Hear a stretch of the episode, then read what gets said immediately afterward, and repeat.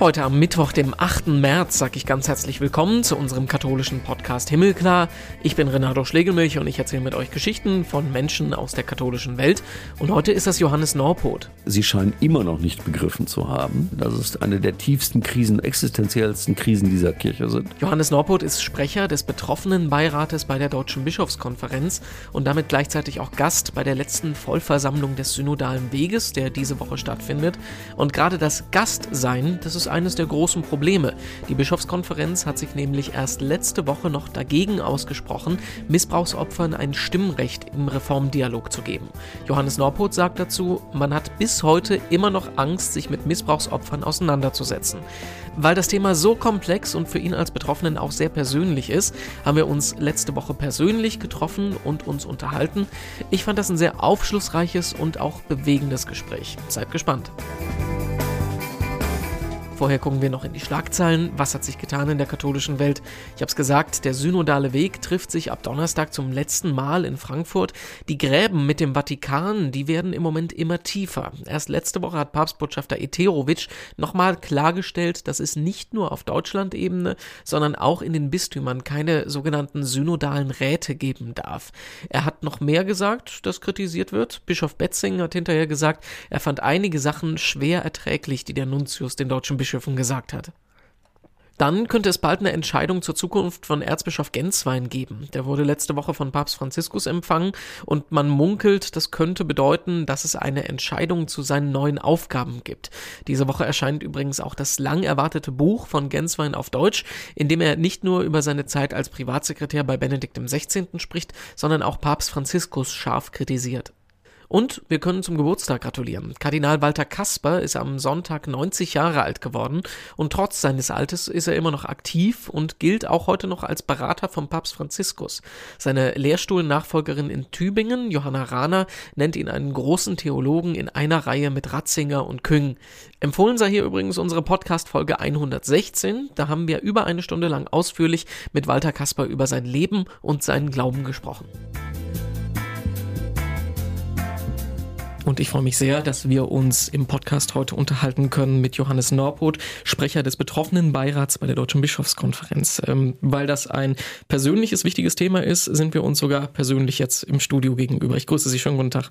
Ja, guten Tag. Schön, dass ich ähm, auch mal Ihre ähm, Studioräumlichkeiten von innen sehe und nicht nur digital zugeschaltet bin. Herr Norpot, wie geht's Ihnen? Gut, wie immer. äh, obwohl man, obwohl wir uns mit so einem komplizierten Thema wie ähm, Missbrauch in der katholischen Kirche unterhalten müssen, mit jemandem, der selber davon betroffen ist. Ähm, ist das nicht ein bisschen schwierig, dass man immer auf dieses Thema reduziert wird, dass man sich immer mit so einem komplizierten Thema auseinandersetzen muss, obwohl man eigentlich nichts mehr damit zu tun haben will? Ähm, also wenn Sie sich in der, in der Betroffenenarbeit ähm, engagieren, im Übrigen glaube ich auch egal wo, ähm, dann ähm, ja, dann ist das natürlich eines der eher unangenehmen Nebengeräusche. Mhm. Ähm, das muss man akzeptieren, insbesondere dann auch, wenn man ähm, auf so einer Ebene sich engagiert, wie ich das tue, nämlich äh, die Bundesebene der katholischen Kirche in Deutschland. Ähm, das ist schon dann auch eine herausgehobene Position. Damit muss man, ähm, das muss man ein Stück weit in Kauf nehmen. Ähm, letzten, Endes, äh, letzten Endes ist es ein freiwillige ehrenamtliches Engagement, ehrenamtliche Tätigkeit, aus der ich mich auch jeder, jeden, jederzeit zurückziehen könnte, wenn ich denn wollte. Also insofern, ja, es ist natürlich schon ganz schön viel und eine hohe zeitliche Belastung. Ähm, aber man wird an vielen Stellen eben nicht nur auf seine, seine Opfer- oder Betroffenenrolle reduziert, sondern ähm, da wird bei vielen Engagierten, anderen Engagierten im Raum der Kirche auch einfach die Person ähm, gesehen, die ich ja auch mitbringe und die ich ja auch bin. Reden wir über, über die Person. Lassen Sie uns mal über Ihren Hintergrund sprechen. Ähm, was ist Ihre Vorgeschichte? Ähm, Ihre Ihre äh, Vorgeschichte beim Thema Missbrauch, ohne jetzt zu sehr ins Detail zu gehen. Und äh, wieso haben Sie sich dazu entschlossen, da auch an die Öffentlichkeit mitzugehen und sich da zu engagieren? Ähm, ich habe jahrelang ähm, äh, Versteck gespielt. Ähm, ich bin einer der in Anführungsstrichen klassischen Betroffenen, also ähm, äh, Missbrauch durch den Kaplan der örtlichen Heimatgemeinde im Essener Norden während oder im Rahmen äh, meines Engagements in der Jugendarbeit. Ähm, das Besondere insofern, oder nicht noch niemals das Besondere, sondern auch hier ähm, ein Regelfall der Täter war versetzt worden vom Bistum, nachdem im Übrigen bei der Bistumsleitung damals bekannt, ähm, bereits an seinem vorherigen Einsatzort durch ihn zwei Missbrauchstaten begangen worden sind. Ähm, also ich komme quasi aus dem Bereich der katholischen Kirche und katholischen mhm. Jugend, ähm, habe mich über viele, viele Jahrzehnte ähm, im Verbändewesen engagiert, ähm, relativ häufig hier in unmittelbarer Nachbarschaft, weil ich äh, äh Mitglied des Kolpingwerkes bin, nur in der Kolping-Jugend auf der Bedikat-Bundesebene unterwegs, im Bundesvorstand des Kolpingwerkes bis ähm, zum Zeitpunkt, als ich ähm, hauptberuflich ähm, tätig war, nämlich die einzige, das einzige Mal, dass ich das Ganze auch hauptberuflich gemacht habe. Ich war Diözesansekretär des Kolpingwerks in Münster. Und ähm, das war über das Jahr 2010 ähm, mhm. mit der Situation, dass ähm, der erste, die erste große Welle passierte, Canisus Kolleg. Ähm, und dann erholte mich meine äh, bis dahin erfolgreich verdrängte Vergangenheit ein. Verdrängt ist, glaube ich, ein wichtiger Punkt. Was haben Sie über das Thema gedacht, bis das äh, diese großen Wellen gemacht hat 2010 und dann jetzt noch mal intensiver seit 2018 mit der MAG-Studie? Möglich nicht, möglichst nichts. Mhm. Also weit, weit, weit weg. Ähm, tatsächlich raus aus dem alltäglichen Leben, weggedrängt, weggedrückt, ähm, in, in, ins Unterbewusstsein vergraben, aber das ähm, äh, irgendwann ähm, triggert irgendetwas und dann bricht es nahezu explosionsartig ähm, aus jemandem oder aus den meisten betroffenen Opfern heraus. Das führt dann, führte dann bei mir ähm, dazu, dass ich ähm, ja eigentlich meinen Traumjob an den Nagel gehängt habe, weil ich ähm, äh, ohne ähm, therapeutische Maßnahmen und Begleitung nicht mehr arbeitsfähig war und auch aus diesem ähm, direkten kirchlichen Umfeld raus wollte, raus musste um erstmal für mich persönlich und auch mit meiner Familie Luft und Zeit zu gewinnen. Eine ganz persönliche Frage, ähm, wenn ich Ihnen damit nicht zu nahe trete, aber warum engagiert man sich für die Kirche, Kolping haben Sie gerade angesprochen, wenn man ähm, sowas in seiner Jugend mitgemacht hat? Will man nicht von dem ganzen Konstrukt so weit Abstand haben wie möglich? Also, das ist ein Effekt des Verdrängungs, ähm, dieses Verdrängungsmechanismus, der, ähm, das haben meine damaligen Therapeuten sehr deutlich gesagt, bei mir super gut funktionierte mhm. und super gut funktioniert hat. Ähm, dass, dass wir, irgendwann haben sie einen Status erreicht, in dem ähm, sie das nicht mehr wahrnehmen für sich zunächst. Wie gesagt, sie verdrängen es, sie schieben es weg ins Unterbewusstsein. Es ist äh, hin und wieder mal da, aber dann haben sie für sich Mechanismen, ähm, die, äh, die, die das zur Seite legen und sagen, ist nicht so wichtig, macht nichts. Das ist der größte Fehler, den man machen kann äh, weil irgendwann holt jeden die eigene Geschichte ein. Ähm, und ähm, dann ähm, braucht es viel Arbeit, viel Schweiß, viel Mühe, wieder einigermaßen auf die, auf die, auf die gerade Bahn oder auf die Schiene zu kommen. Das ist nicht, nicht ganz einfach. Ich, das war bei mir nicht einfach. Ich glaube, das wird bei den meisten anderen auch nicht einfach sein und äh, bis zu auch dramatischen Folgen haben können. Das ist, das muss man schon sagen. Also bei mir hat es zum Glück gut, äh, gut funktioniert. Ähm, ich habe auch dazwischen, zwischen 2010 und meinem Einstieg in die, ähm, in die Betroffenenarbeit bei der Deutschen Bischofskonferenz, in Betroffenenbeirat bei der Deutschen Bischofskonferenz eigentlich nichts gemacht. Hm. Also aus einem, aus einem, äh, aus einem Vollzeitjob ähm, und einer breiten ähm, kirchlichen Engagement im Kolpingwerk ähm, auf Null runtergedreht ähm, und bin erst dann wieder mit äh, der Berufung in den Betroffenenbereich bei der Bischofskonferenz wieder ein bisschen aus der Kurve gekommen und ähm, ja, mit einem ordentlichen Netzwerk, was ähm, immer noch dann funktioniert hat, ähm, ähm, ja, mich für Betroffene da aufgelaufen, um mich für Betroffene zu engagieren. 2020 war das, ähm, das ist ja nochmal ein anderer Schritt, als einfach nur es zu verarbeiten, zu sagen, ich gehe in die Öffentlichkeit, ich engagiere mich und ich gehe auch den Konflikt mit der Institution Kirche ein, der ja auch da dahinter steckt. Ähm, ja, das, äh, äh der, äh, die Berufung in den Betroffenenbeirat war noch nicht mal das große, der, der große Akt oder ähm, das, äh, die, die, die, die Bühne, die sich daraus dann irgendwann ergab oder die Öffentlichkeit, die sich daraus ergab. Ähm, das ist erst später passiert. Sie sitzen da mit, mit zwölf anderen oder mit elf anderen Betroffenen. Ähm, damals war Bischof Ackermann mit dabei. Das Ganze unter Pandemiebedingungen. Ähm, äh, also virtuell im eigenen, im eigenen Büro, am eigenen Rechner, in der eigenen geschützten Welt, der eigenen Wohnung. Ähm, und das ist immer noch eine sehr, sehr intime, sehr, sehr, sehr, sehr geschützte ähm, Situation. Ähm, das löste sich dann langsam auf mit der, mit der Bekanntgabe äh, meines Namens, insbesondere aber äh, und das war der große, ähm, der große in Anführungsstrichen Auftritt oder die, die große Öffentlichkeit, die breite Öffentlichkeit, Teilnahme an der damaligen Digitalkonferenz des Synodalen Weges. Das war A, das erste Mal, dass ähm, Betroffene sexualisierter Gewalt dort teilgenommen haben und B, ähm, in dieser Synodalversammlung sitzen Menschen, mit denen ich seit vielen, vielen oder über viele, viele Jahre zusammengearbeitet habe. Ähm, bis hin auch zu, zu residierenden Bischöfen, die mehr als verwundert waren, da auf einmal mein Gesicht zu sehen und äh, feststellen zu müssen, dass auch ich Opfer sexualisierter Gewalt im Raum der Kirche geworden bin. Äh, und danach löste sich natürlich auch ähm, einerseits eine große Welle aus, weil viele Menschen an dem Wochenende ähm, auf mich zugekommen sind, um auch mit mir Kontakt aufzunehmen, zu fragen, wie es mir gehen würde, ähm, auch das Gespräch zu suchen. Ähm, und für mich war es ähm, äh, so eine Art Befreiungsschlag, weil ich das Versteckspiel nicht mehr brauchte. Hm.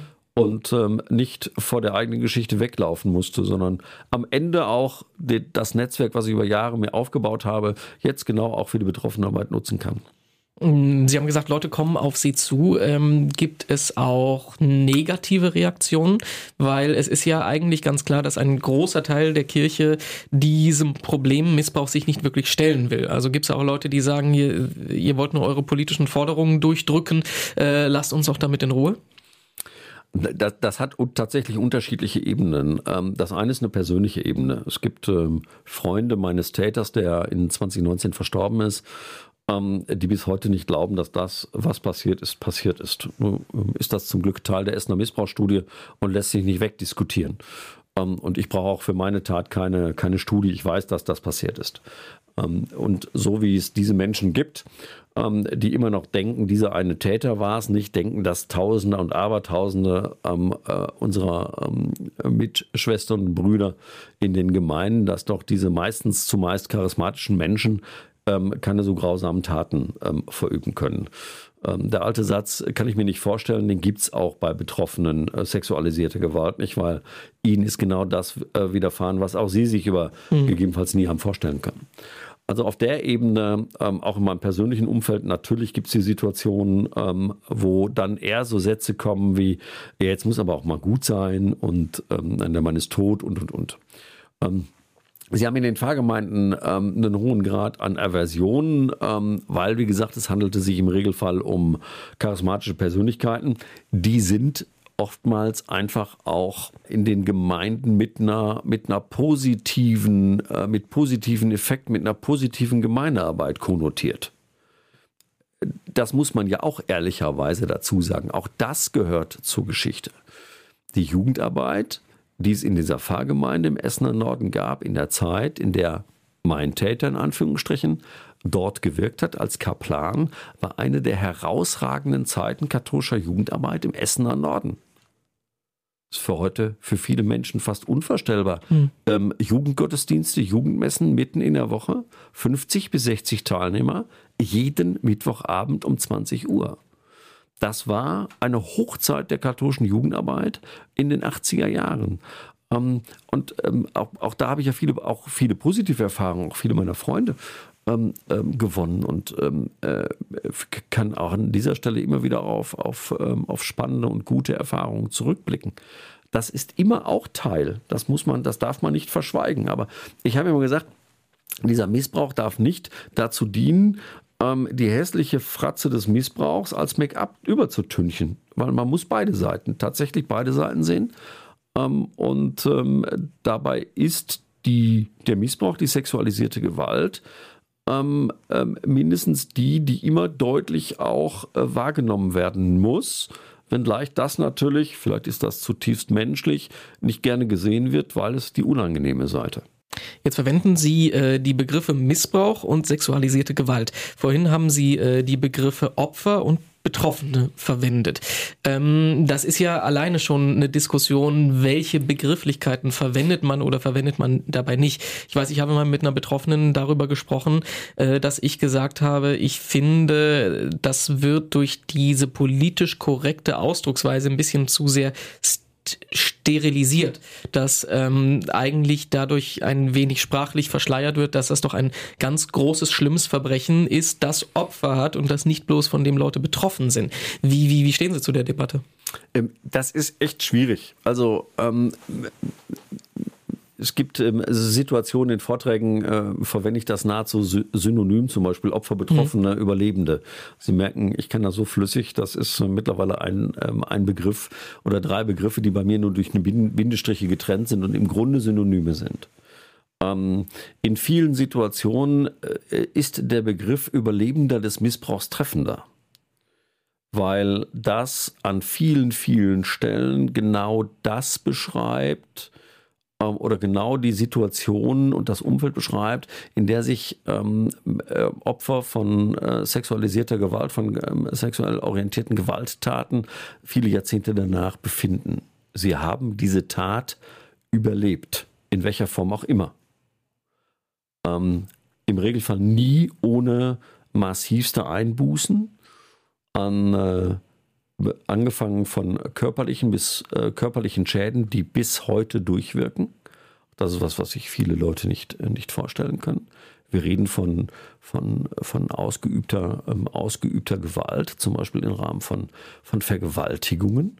Und da gebe ich Ihnen recht, wenn Sie das Wort ähm, Missbrauch oder sexualisierte Gewalt auf der einen Seite sehen und auf der anderen Seite sehen, ähm, dass man vergewaltigt worden ist, dann ähm, machen sich andere Bilder im Kopf auf. Eben, genau. Ähm, und ähm, e, ja, das ist, das ist natürlich ähm, ein Problem. Auf der anderen Seite bewegen wir uns natürlich auch so ein bisschen an dieser Schwelle, ähm, dass es um Akzeptanz für das Thema geht, dass sie Akzeptanz ähm, auf, bei ihren Gesprächsgegenüber finden müssen für dieses Thema. Und wenn das eben auch über eine etwas entemotionalisiertere Sprache geht, dann macht das ja Sinn.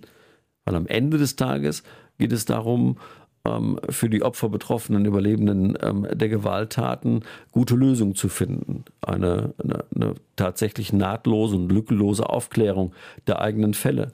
Ich glaube, das müssen Sie erklären. In welcher Form gibt es keine Akzeptanz, wenn Sie eine klarere Sprache verwenden, wenn Sie klarer über die äh, Fälle reden? Also da, wer kommt da und sagt, nee, damit will ich nichts zu tun haben?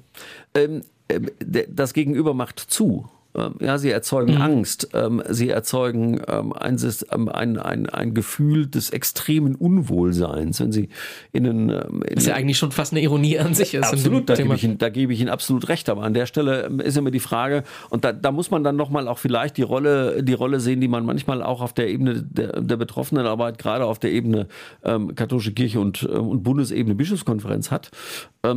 Ähm, man muss auch in der Lage sein, ähm, davon bin ich fest überzeugt, insofern zu differenzieren und zu entemotionalisieren, um Ziele erreichen zu können. Es bringt überhaupt nichts, wenn man ähm, die eigene Emotionalität äh, voranstellt um dann festzustellen, dass sich ihr Gegenüber äußerst ungerne, ähm, was er ohnehin tut. Ja, wenn sie, wenn ich mit, äh, wenn ich mit Vertretern äh, ähm, der Bischofskonferenz und oder Bischöfen äh, separat rede oder insbesondere rede, ähm, dann stellen Sie schon fest, dass ähm, Betroffene ähm, und betroffenen Vertreter lieber von hinten als von vorne gesehen werden. Ja? Das ist immer noch so. Und ähm, da kann mir jeder der 27 Diözesanbischöfe sagen, wenn es um dieses Thema geht, freuen Sie sich, wenn Sie mich sehen. Ähm, das glaube ich Ihnen nicht.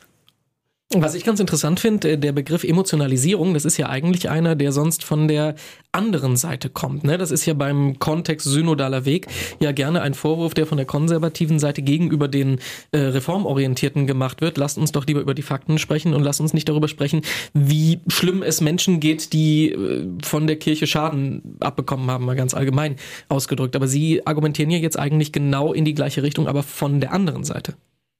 Ja, kann ich ja. Ich kann völlig entemotionalisiert über Schäden reden. Mhm.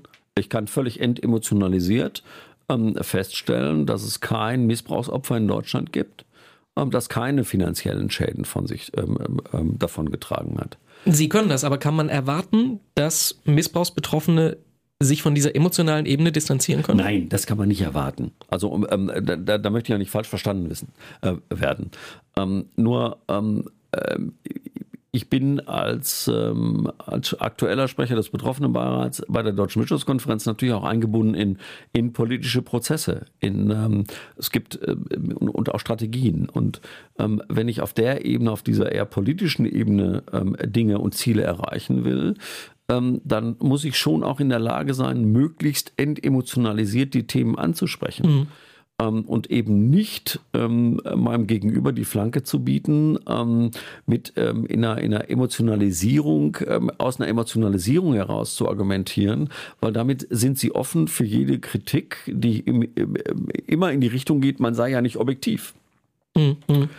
Ähm, äh, das mag den einen oder anderen stören, aber äh, nur so kann man an dieser Stelle auch in der Betroffenenarbeit ähm, entsprechende Dinge erreichen und dieses System, katholische Kirche, ein bisschen in Schwingung bringen, ähm, damit diese Schwingungen dazu führen, dass die Menschen sich ein bisschen auf den Weg machen und ähm, äh, intensiver über das nachdenken, was sie bis jetzt tun und was sie zukünftig tun müssen.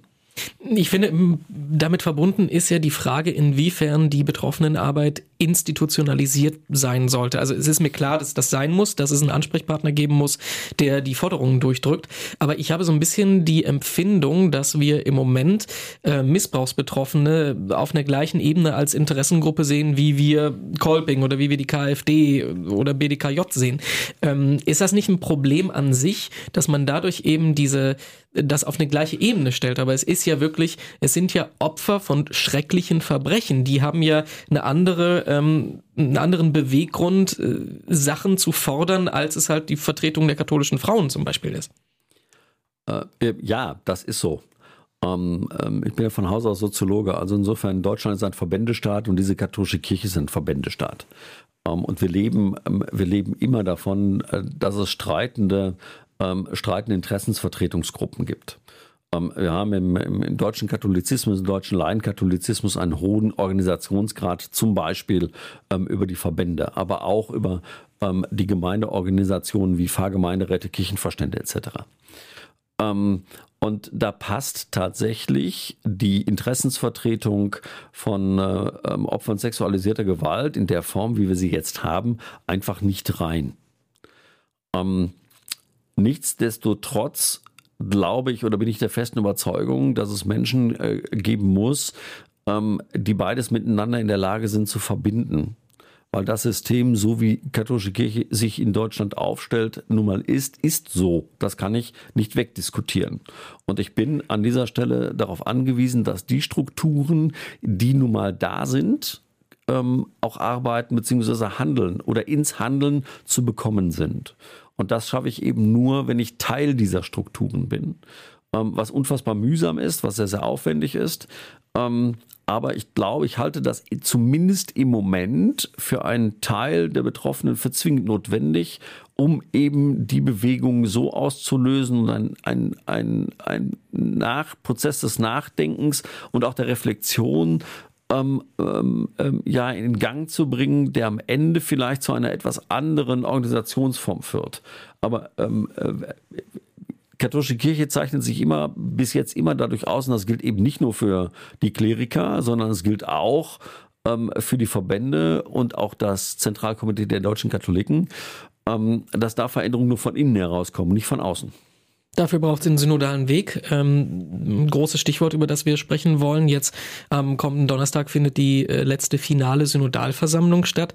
Ein großer Vorwurf, der von, den, von der Seite der Kritiker immer kommt, ist, der Anlass des synodalen Weges ist der Kampf gegen Missbrauch. MAG-Studie 2018 etc. Was ihr da macht, ist aber eigentlich eine politische Debatte, mit der ihr versucht, äh, eure politischen Ziele durchzudrücken, die von progressiver Seite schon seit Jahrzehnten gefordert werden.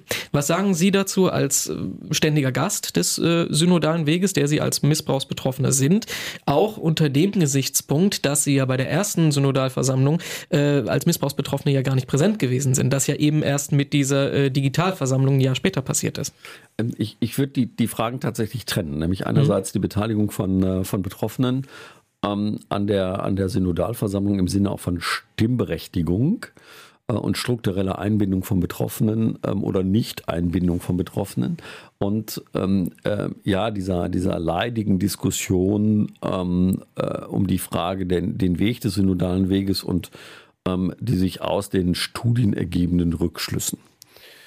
Ähm, nun bin ich ja schon ein paar Jahre ähm, dabei in diesen Diskussionen und man muss zwei Dinge sehen. Natürlich kann man kirchenpolitische Debatten der letzten 30 Jahre nicht negieren. die können wir nicht ausblenden. Ähm, und ähm, dass sie, ähm, dass diese eben diese kirchenpolitischen Diskussionsstränge, die wir in unterschiedlichen Bereichen haben.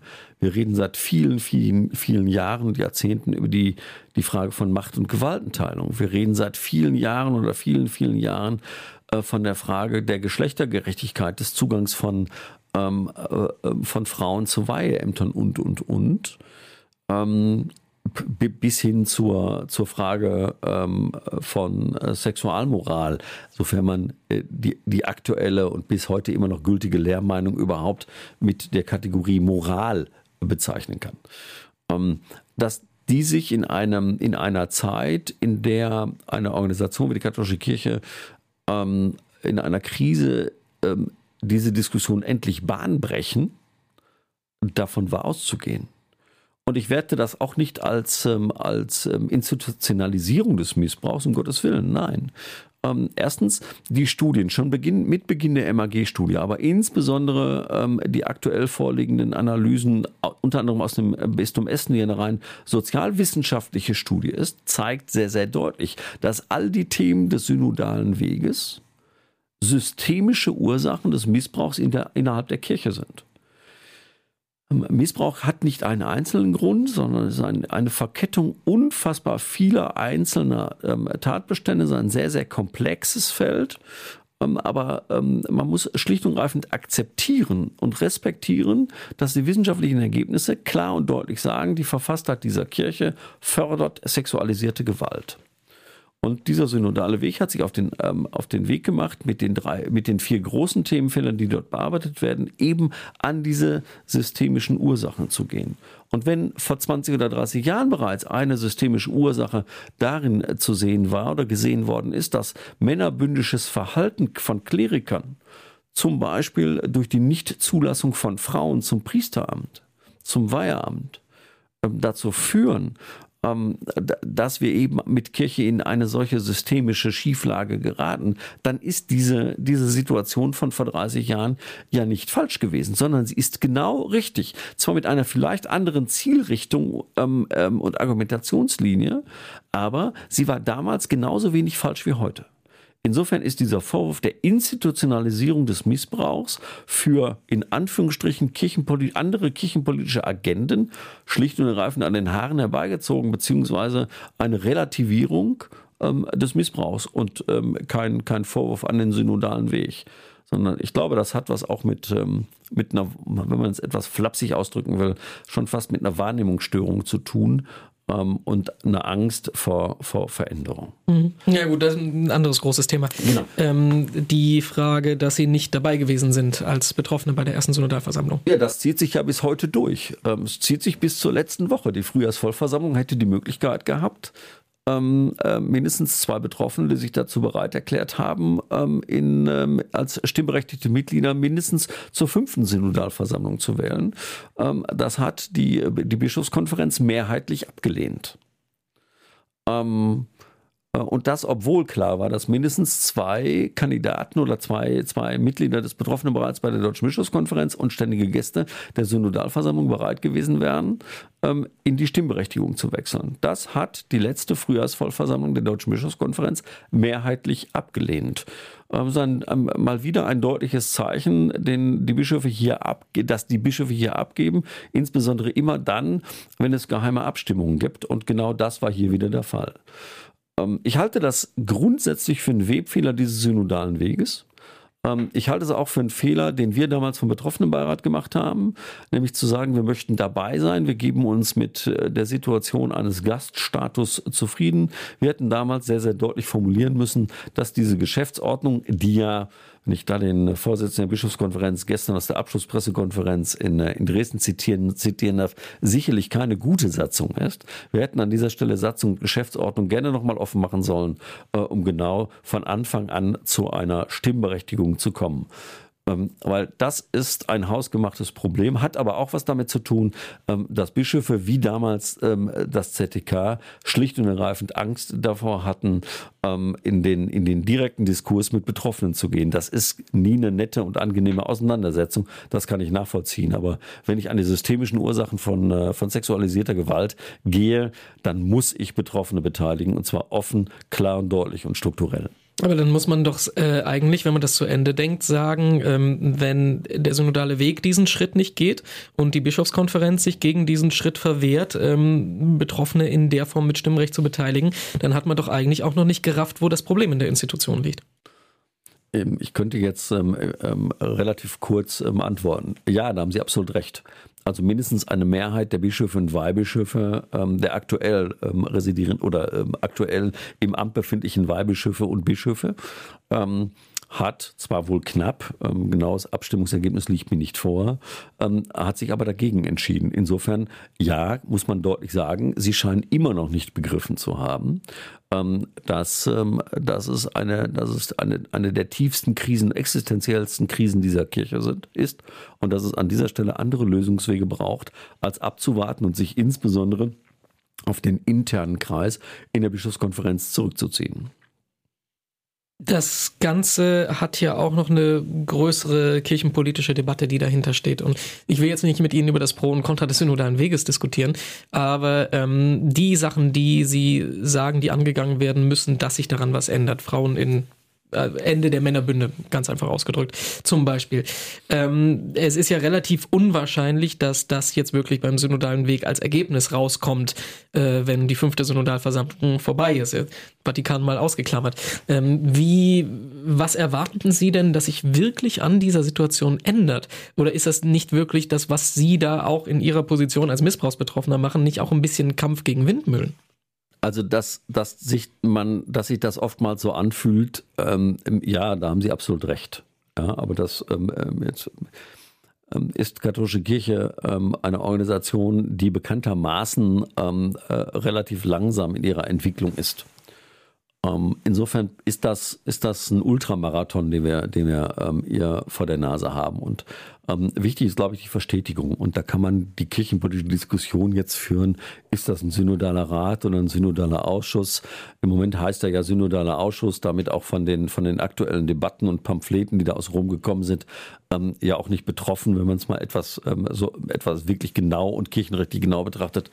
Ähm, es braucht eine Verstetigung dieser Debatten. Es braucht eine Verstetigung der Strukturen in diesem Bereich, damit man konsequent und kontinuierlich an unterschiedlichen Orten ähm, genau an den Themen weiterarbeitet. Ich glaube, jedem, der 2020 in die erste Synodalversammlung eingezogen ist, ob stimmberechtigt, als Berater, als Gast oder wer auch immer, dem war klar, dass, ähm, dass das der Beginn eines Weges, der Beginn eines ganz, ganz langen, eines steinigen, eines unfassbar schweren Prozesses ist.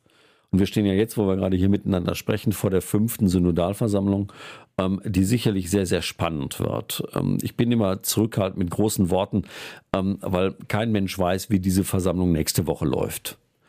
Ähm, ich glaube, sie wird, ähm, sie wird zeigen, dass es ähm, so wie zum Beispiel die gerade genannte Entscheidung der Bischofskonferenz, eben keine Betroffenen ähm, als Stimmberechtigte ähm, hineinzuwählen, obwohl das problemlos möglich gewesen wäre nach, den, nach dem Rücktritt der vier ähm, dem konservativen Lager äh, zuzuordnenden Frauen. Ähm, ich glaube, ähm, keinem oder jedem ist klar, das wird ein unfassbar langwieriger und langer Prozess. Und wenn, wenn katholische Kirche an dieser Stelle aufhört zu diskutieren, wenn ähm, die Bischöfe, die eben nicht nur Reformbedarf sehen, sondern vom, von der Analyse, dass Reformbedarf da ist, auch in die Handlung, in die Aktion kommen wollen. Wenn die ganzen Berufsgruppen und Berufsverbände, die mit dabei sind, wenn die Laien, die, ähm, die, die, die das so ebenfalls so sehen, wenn die an dieser Stelle ähm, am Samstag nächster Woche am Ende der Synodalversammlung ihr Engagement einstellen, dann können wir sofort zumachen. Und ich glaube, genau das wird nicht passieren. Aber man braucht halt einen langen Atem, es braucht ein unfassbar ähm, dickes Fell Und manchmal braucht es auch einen gewissen Grad gewachsener, ausgewachsener Schizophrenie, das tatsächlich auszuhalten. Das ist manchmal nicht, nicht ganz einfach. Ähm, ich glaube, dass das gilt ähm, nicht nur für Betroffene ähm, sexualisierter Gewalt, sondern einfach auch für, den, für das gemeine Synodale oder das gemeine Mitglied der, Synodalversammlung.